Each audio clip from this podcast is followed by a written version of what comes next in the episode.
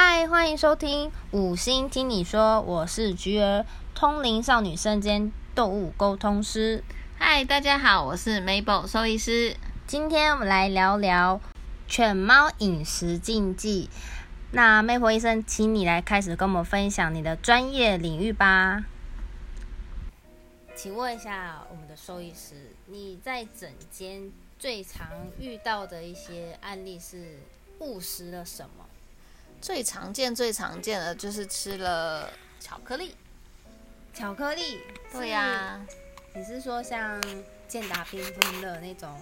或是不一定，有时候是巧克力面包、巧克力就是零食巧克力，有包装的或没有包装的都有可能。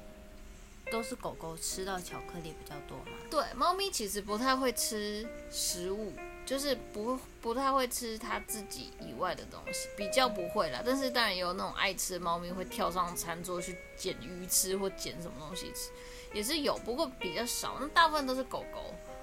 对啊，那巧克力其实浓度越高的越危险，意思就是不是有那种几 percent 啊，浓度，九十七十 percent，六、五六十、八十、九对十这种的。没错，那浓度越高，就是会对他们的作负担。对越大。那等一下，那如果我们喝泡热可可，他们来舔呢？要看可可里面的成分啊。那因为他们是对里面的那个可可碱比较敏感，哦 对啊，然后会容易造成心脏啊、神经啊会有危险性，就是代表咖啡碱含量越高，就是会危越危险。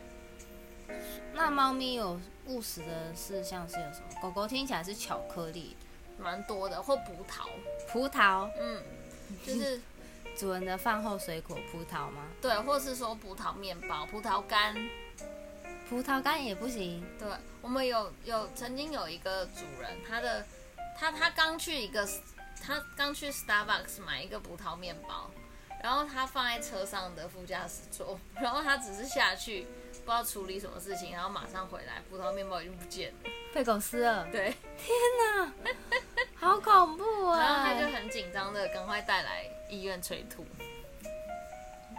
那我假设事主没有发现，然后动物也把不该吃的东西吃下肚了，那怎么办？对怎么办？通常是要看动物的体型。如果它它是一只，比如说拉布拉多，吃了一个嗯小小的那种葡萄面包，可能相对的，因为剂量量的关系，可能就比较没关系，就是伤害不会那么大啦。不是说没关系，应该说它的症状跟伤害，可能它的身体还有办法代谢，所以它的症状就不会那么明显。可是如果它是一只吉娃娃，可能那种两公斤、三公斤的，吃了一整个面包，哦，那可能就不行，那可能就比较危险。哦对啊，像巧克力也是一样，猫咪呢？猫咪误食的机会是比较少嘛？比较少。那比较呃比较常见的是，有时候可能因为比如说过年啊、过节，家里不是有可能会摆那种百合花，或是有一些观赏植物。对，对啊，所以如果只要是百合花、百合科这种，对猫咪来说会比较危险一点点，因为它会让它肾脏会有中毒的现象。啊，所以他们不能接触到百合芦笋这道菜。他们应该也不会接触啦，因为猫其实是属于肉食性的，所以它其实对蔬菜水果它的呃有兴趣的程度就没有那么不会像狗狗那么有兴趣。这么贪吃？对，没错，对啊。那还有哪些是嗯很没有常那么常容易误食，但是是常见我们生活中容易他们容易可以取得到，但是他们不能吃到的食物？洋葱吧，两个狗猫都是吗？对啊，因为它应该是说它可能不会直接吃到洋葱本人，就是、嗯，本体这个对水果，就是它不会直接去啃洋葱，可是有时候比如说主人会煮一些汤，可能里面有加洋葱，可是他嗯。可能忘记了，他就用一点给狗狗喝，哦，自己有一些煮分自己煮鲜食，罗宋汤啊这这类东西那它可以吃番茄吗？可以番茄就可以，那需要去皮吗？不用。因为有有这个说法是番茄皮，番茄皮是甚至对人类都是不好消化的，所以有一些都有些人在烹饪的时候会把番茄皮去掉，避免你的肠胃消化不良，导致肠胃不舒服。嗯哦，明白。对，呃，不过因为狗狗还好啦，但是通常我们会建议，如果它要吃鲜食的话，就是每一样东西就是均衡，不用说某一个东西特别多。所以其实如果均衡下来的话，它的负担应该也不会那么大。那我想问一下，就是猫咪是真的可以吃鱼吗？可以呀、整条鱼给它都可以吗？可以啊，可是还是要小心啊，因为有时候它们那个刺不小心吃进去也是不太好。就是鱼刺，如果你是整直接整条鱼丢给它的话，是可以的吗？是可以啊，只是还是要注意一下，它尽量是鱼肉当然是最好，怕它自己啃食的时候没有啃好，去比如说那个刺去吃到牙龈啊，哦还是吃到哪里啊，也是会容易有问题发炎、啊。哦，所以原始原始性来说，猫咪是可以有这个当然当然，因为它是肉食性，那有一些主人会直接让他的猫咪吃生肉，生肉，你说生鸡肉、生没错，猪或牛没肉错，，所以是可以，也是可以的嘛。是可以，可是要注意那个肉。我知道是不是有个那个危机，是因为肉品会有寄生虫的疑虑对。对对，没错。所以就是要确保那个食物是有杀菌过的，是干净的，他们可以直接吃肉没关系。哦，就是处理的过程，你必须要是有经过杀菌处理，不是像传统市场直接是挂在那边的那种，那个就有卫生就是。怕会对怕会有寄生虫啦。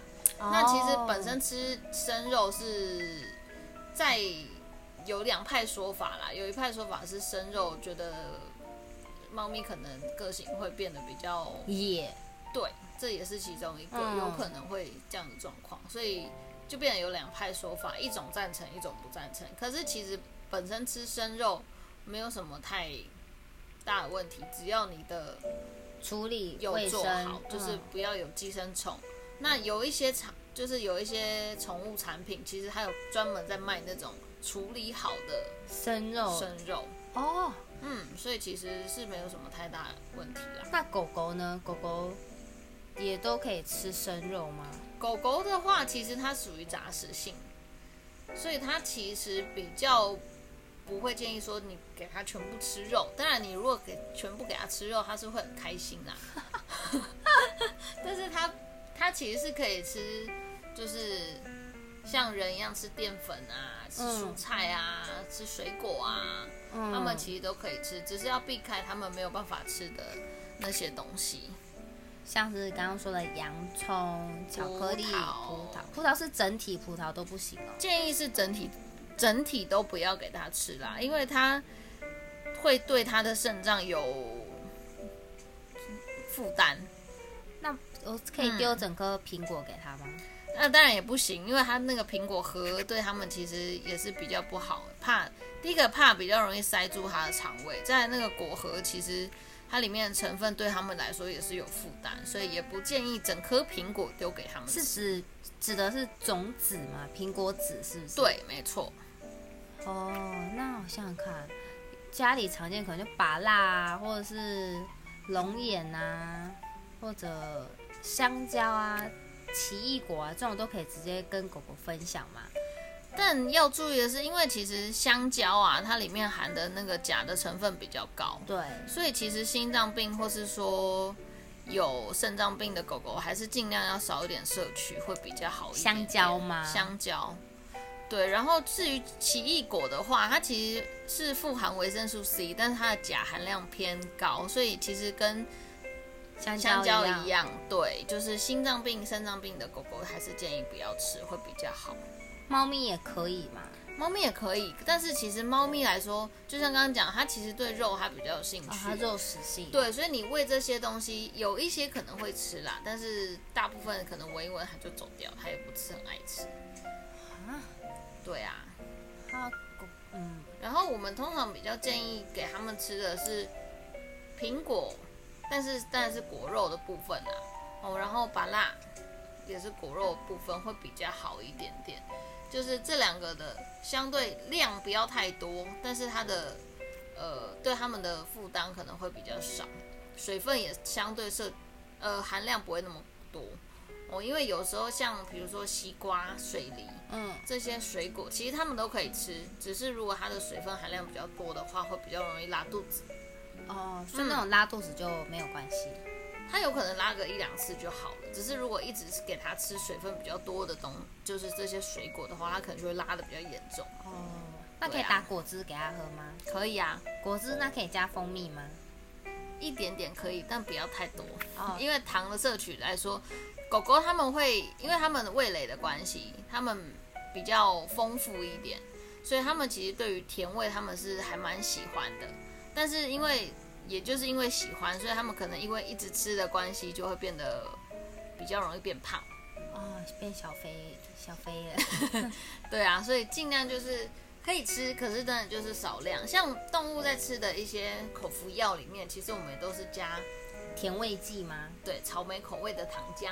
哦或是说青苹果口味的糖浆，就是用糖浆来把那个药物味道盖掉。哦所以对啊相较起来，狗狗是比猫咪还爱甜食的吗？对，没错，因为它们的味蕾数其实差蛮多的。猫咪的味蕾大概只有味蕾数啦，大概只有狗狗的三分之一左右。所以在猫咪吃东西前，它会比较花多一点时间在闻食物。哦，对，它们很爱闻，一直在那在那品下面品。对，就是好像要确认有没有人给它下毒还是什么之类的，对要闻很久，它才会哎才会愿意吃东西。那反而是狗狗，它其实闻起来好吃比尝起来好吃更重要，因为它的闻还蛮敏感的，所以它其实闻起来如果真的很好吃的话，它就会吃得很开心。难怪就是狗狗就是狼吞虎咽，就是一下就担心人家在要跟你抢食物，然后就狂吃暴饮暴食。不过也有些猫咪是很贪吃，像什么橘猫，是不是？就常听到说有些橘猫，十只橘猫九只肥，对它们这肚子都可以贴到地板了。那也是、啊我之前遇过个很好笑的案例，这个点题外话，就是一只，但它不是橘猫，但它是一只呃一般的家猫的花色。然后他的那个家长就问说：“哎，宝贝，你可以跟我说一天之中最开心的时候是在什么时候吗？”然后那只猫咪就给我画面，画面就是饲料倒入碗中的瞬间，那是它一天之中最开心的时候又有东西吃了。对，就哇，可以吃饭了，觉得很可爱耶。啊，对啊，也是有猫咪很爱吃的。像我们家两只猫咪，就是对于食物跟罐头好像都兴趣缺缺，所以它们依依然维持苗条的身材。那那几公斤算是标准苗条？其实要看体型啊，还是要看它的骨架跟它的应该说长度大小品种跟品种有也会有关系。那一般家猫来说呢？可能大概三公斤到四公斤左右是 OK 的啦，那有雌雄之分吗？公母公的可能会大一点点。就可以重一些些。对，没错。那像有一些特殊品种，比如说缅因猫，哦，它就可能哇，可能可以长到九公斤、十公斤，这么，大，很大只。很大哎。可是大部分养到那么大，其实它肚子也是有一坨肉垂垂在那边，就会有看起来比较胖。哦，原来是这样子。对啊，那一般家猫，其实就算我们在整间也有看过，就是一般的混种猫，嗯，也有养到十公斤的。是说，比如说金吉拉配波斯这种混种猫吗？这种呃相对少一点点，但都是那种混种的，就是没有品种的。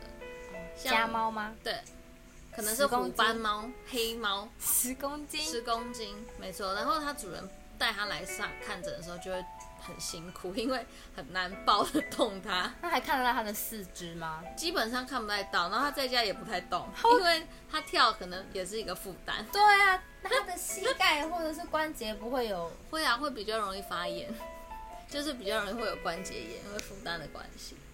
所以还是要呼吁一下，那个营养要均衡，不能让他们吃太任意放食。哦，all you can 有我听过有些主人是 all you can eat，就是对啊，你想什么没了就倒，没了就倒。就随你吃，你要吃多少你尽量吃。那有什么食物是绝对禁止、绝对分别猫跟狗绝不能碰，一丁点直接就是送医院的那种？一丁点都不能碰哦。就可能那个分量就是就可能我们人类吃了一点鹤顶红啊，或者是吃了一点砒霜啊，有点稍微那个量多一点，直接直接血，直接什么七孔流血暴毙的那种，有那种有这种我们人类那么戏剧性的这种饮食禁忌吗？有有一个植物，它叫平婆，我知道品婆一种树，然后它是它的长得很像果实豆豆豆豆的那个模样。没错，那那个其实对于它就是动物来说，它尤其是狗狗啦，因为狗狗比较容易在外面也会乱闻乱吃，对，没错，所以它那个就是相对于会比较更危险一点点，有时候只是吃一点点，它的负担就很大了。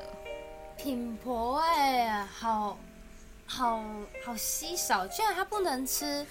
对，那它误食到，其实在短时间内就会引发急性肾衰竭，甚至多重器官的衰竭的死亡。这样很危险的，我的天哪！因为外南部我觉得好像是应该蛮多的。对，路边好像很多种这个，因为这个人、嗯人可以吃，有人会来当做水果嘛，还是蔬菜来吃？嗯，对啊，所以这个就要特别小心。不过因为在北部偏少，对，都市比少较少见到。对对对对，所以比较我们其实临床上吃到这个案例偏少了。那我还想再问，就是家里很常出现的一些新香料，比如说胡椒粉啊，然后椒盐啊、黑胡椒、葱、姜、蒜、辣椒、咖喱类这种东西。假设就是主人很想煮鲜食给狗狗或是猫猫，可是它也没加盐哦。可是这些新香料它们是可以吃的吗？少量或者是一般量都是允许的吗？通常建议新香料全部都不要加，因为这些东西其实就跟洋葱一一样啦，它里面会有硫化物，所以其实对于它们的代谢跟负担都是比较大的。所以建议是完全不要有调味料是最好，硫化物怎么了吗？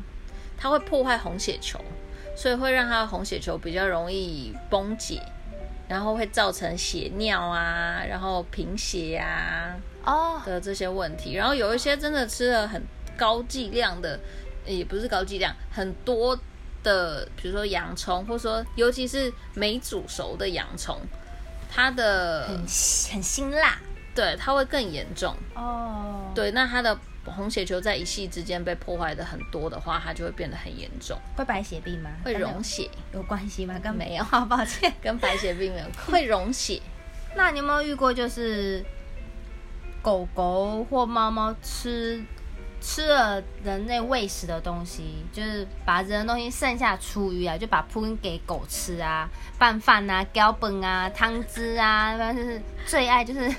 阿妈最爱给那种什么控霸呀、什么我看他饿啊，直接一个鸡腿给他啊，或是出去餐馆很丰盛啊，吃也然后吃剩打包给狗狗啃骨头，反正就是可能这个猪脚回家给它啃啊，或者是我们啃的鸡翅啊、鸭翅啊、鸡爪，把骨头留下去给狗狗。请问这些都是 OK 的吗？非常常见，非常常见吗？非常常见啊。可是这其实我们也很难避免，因为我们一而再再而三的叮咛不要吃，但是始终无法去避免。因为很多主人都会说啊，请可怜呐，直接旁边等啊，一直看那个泪眼汪汪，我都舍不得啊。啊，我我们其实也不好说什么，我们只能说啊，尽量不要啦，因为那些含有太就是钠吗？对，不只是辣、酱油，然后调味，其实对他们的身体负担很大大，不管是肠胃或是肾脏都很严重哦。之前我讲一个案例，之前我们有碰过是，它主人喂它吃蛋糕，人类的蛋糕，人类的蛋糕，嗯然后像月饼那种很油人类的月饼吗？它也吃过，超肥耶！，对，然后狗狗呢，可能一前一两天还好，没后来？就很严重的上吐下泻，天哪，对，然后接下来他才带来医院嘛，因为前两天还好没，事。对，然后后两天就开始很严重的上吐下泻，到完全不吃饭，精神食欲很差，在那边不太动。然后他后来带来医院检查以后，发现是急性胰脏炎。嗯，全是什么样体型跟年纪的狗狗？通常一样要那一只你们那一只哦，它是大概八岁左右的雪纳瑞。哦，对，那当然品种特异性也有关系啦，对因为其实雪纳瑞本身这个品种也比较容易好发胰脏炎。哦，对，然后他又开始给他吃那种高油、高咸、高钠的这种东西，所以其实它会让他的胰脏炎更容易，加速恶化发炎啊，对，就是变成是说更容易发生胰脏炎啊。嗯，因为本来可能狗狗没事，吃原本的东西都没事，只要一一油高油脂的东西一下去，在雪纳瑞这个品种蛮长，就是突然就胰脏炎就发生了。他好像说哦，我给他穿烫那个三层肉啦，三五花肉就是什么油脂油花均匀这种，也是油脂也是比较高的这种，说什么培根的这种，嗯，也是会造成负担吗？这种相对好一点，因为毕竟它没有调味，它只是哦水煮，所以通常这种我们会建议不要太多，最好是那种火锅肉片，就是比较多肉。蒜对，不要是含油脂这么多的肉片会比较好。对，然后再来，如果假设今天狗狗真的有胰脏炎了，像你刚刚讲的那些三层肉啊，含油脂量东坡肉，对那种都建议不要吃会比较好，因为只要有胰脏炎发生过的狗狗，它其实也蛮常复发的。只要它吃到可能一点点油脂的东西，它就开始上吐下泻，甚至变成慢性的胰脏炎，长期要吃低脂的饲料。都有。对啊，所以才会呼吁说，不要让狗狗吃剩下的剩饭、剩菜啊，这些东西会比较好。真的是千万不要哎、对啊，可是其实真的是很难避免啦。就可能说啊，就是一小口而已啊，喂个那个什么鸡，吃个什么炸鸡排，然后捏一个小块给他，对啊，或是对啊，然后再来是骨头的问题也是啊。其实因为骨头，当然我们还是尽建议尽量不要让狗狗吃啦。你如果说那种像呃鸡骨头啊、鸭骨头啊那种骨头，其实相对比较容易咬碎，可是它可能不见得会咬的真的很碎，所以有时候会有一点点尖尖的一个锐利角度的一些骨头，所以其实。在狗狗吃这些东西的时候，它因为味道很重很香，所以它其实相对它吃的很快。狼吞虎咽。对，没错。那它如果没有咬的很详细，它直接吞进去，是有一定的几率会让它的肠胃有受伤。刺破、刺穿，，对，可能刺刺穿胃啊，刺穿肠道啊，那个都有可能，就是会让它的肠道黏膜会有受伤。所以刺穿的这个症状也很常见嘛。这个比较少见啦，这个比较少见，因为它毕竟它吃进去，它可能会跟其他食物一起包裹，一起会排便出来。只是相对于它有这个几率，所以当然我们就减少这个让它吃的这个几率，它就比较不会发生。那我们给它啃过的猪大骨啊，或者是猪脚啊，战斧猪排的那个猪肋啊，羊小排啊，这是 OK 的吗？这种可能相对于鸡跟鸭的骨头会好一点点，嗯因为它毕竟它比较大，它也没那么容易就咬得这么哦，碎。没那么软，对，可是当然建议也不要吃太多。所以还是可以给我们给他我们吃剩下的意思哦。没有就不能有味道。哦，就是没有调味过的，但是可以可以给对，就是我应该是说可以让它吃，啃一啃，咬一咬是 OK 啦。对啊，但是不要让它一次吃太多，因为其实吃太多也会容易造成便秘的问题。那我还看到有些人就是饲主会每天给狗狗一颗鸡蛋，就是什么让它的毛色发亮啊，然后说它这样很健康，这是它的那个饲养秘诀啊。请问我的叔叔就是这样，他的他养那什么黑土狗，哇，它的毛真的很亮，然后说哇，叔叔你的那个狗狗怎么？毛色照顾的那么好啊？他说：“哦，每天给它吃生鸡蛋呢，生鸡蛋哦，嗯生的哦，生鸡蛋，每天给它吃生蛋，然后还会再给它煮一个荷包蛋，都有。他就是每天一定喂它吃蛋。那请问嗯这样是可以的吗？通常还是会建议吃熟食会比较好啦。荷包蛋对，水煮蛋、荷包蛋，可是荷包蛋因为有油脂，如果你是干煎的话，可能 OK，就是不要、哦一样不要有油，不要有调味，所以通常会建议水煮蛋比较好一点。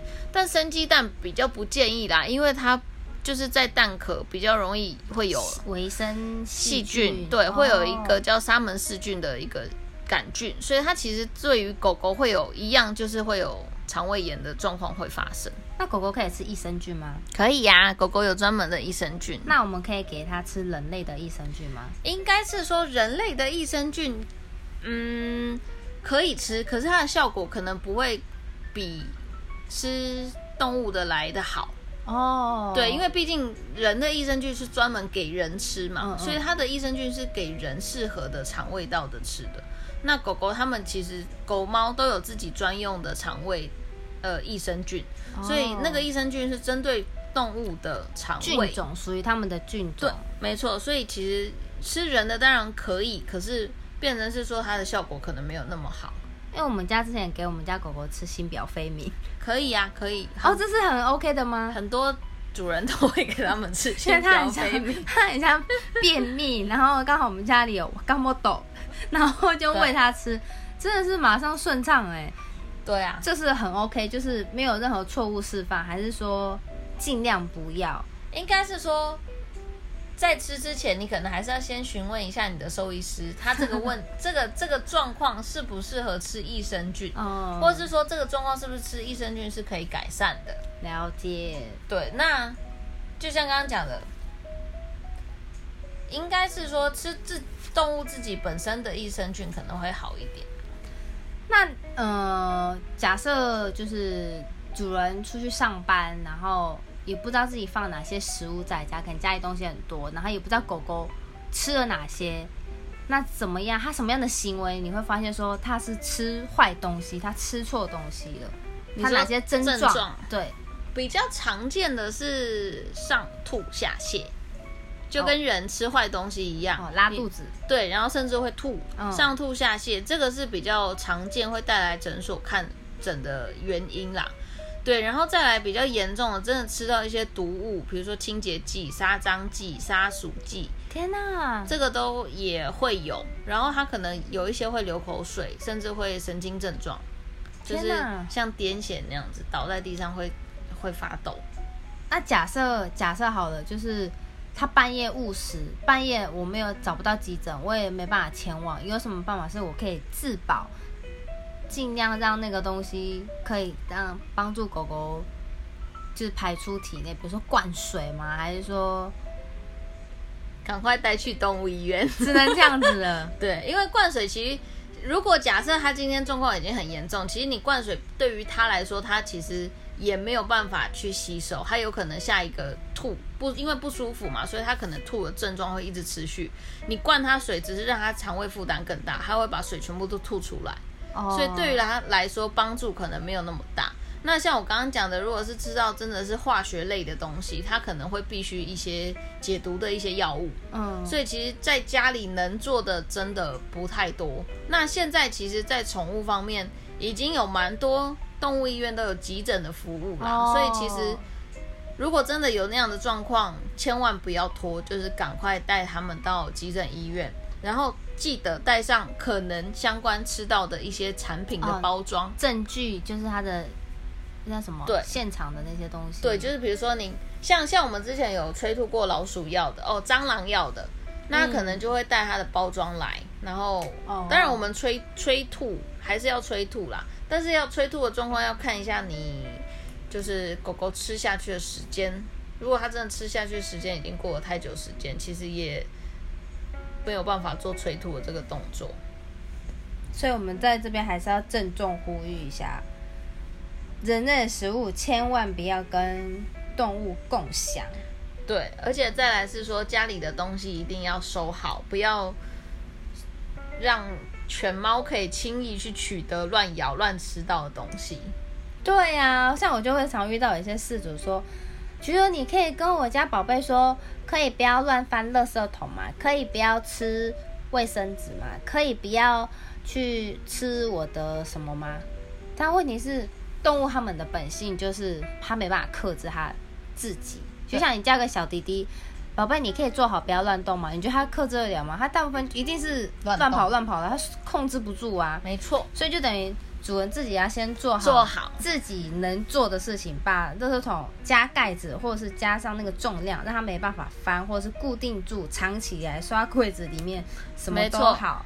就是要把东西收好，因为其实你打骂他们也没什么用，因为他会觉得啊，我不能这样嘛，他也不会对啊，知道我为什么不能？对啊，你就放在那边啊。猫咪就有些回我，那你干嘛放那边？那你不要放那边呢、那你为什么要放那边？很叛逆哎，很，但他们就会这样呛呛虾。但是那时候我就为了要双方的那个调解，你是调解师，双方情感友好，我觉得说，嗯，那还是请主人稍微收好一下。我有时候真的会不好意思说你的猫咪呛你说啊，你干嘛放那边？可是 我都是直说啊，其实我都没有保留，就说你猫咪就这样呛你，但他们也知道他们的的猫咪个性就是如此的忤逆。对啊，所以还是千万千万要把东西收好。不要再喂喂我们人类食物，有一种饿叫做妈妈或是阿嬷觉得你饿，没这回事，千万不要套用在动物身上，那样只是害了它而已。对，真的要吃就给他们吃他们可以吃的食物，对饲料也可以啊，也很多人用饲料来训练。哦，对对对，对啊，好，感谢今天 Mabel 医师所带给我们的专业知识。那我们今天就告个段落，聊到这边，那我们下次见，拜拜，拜拜。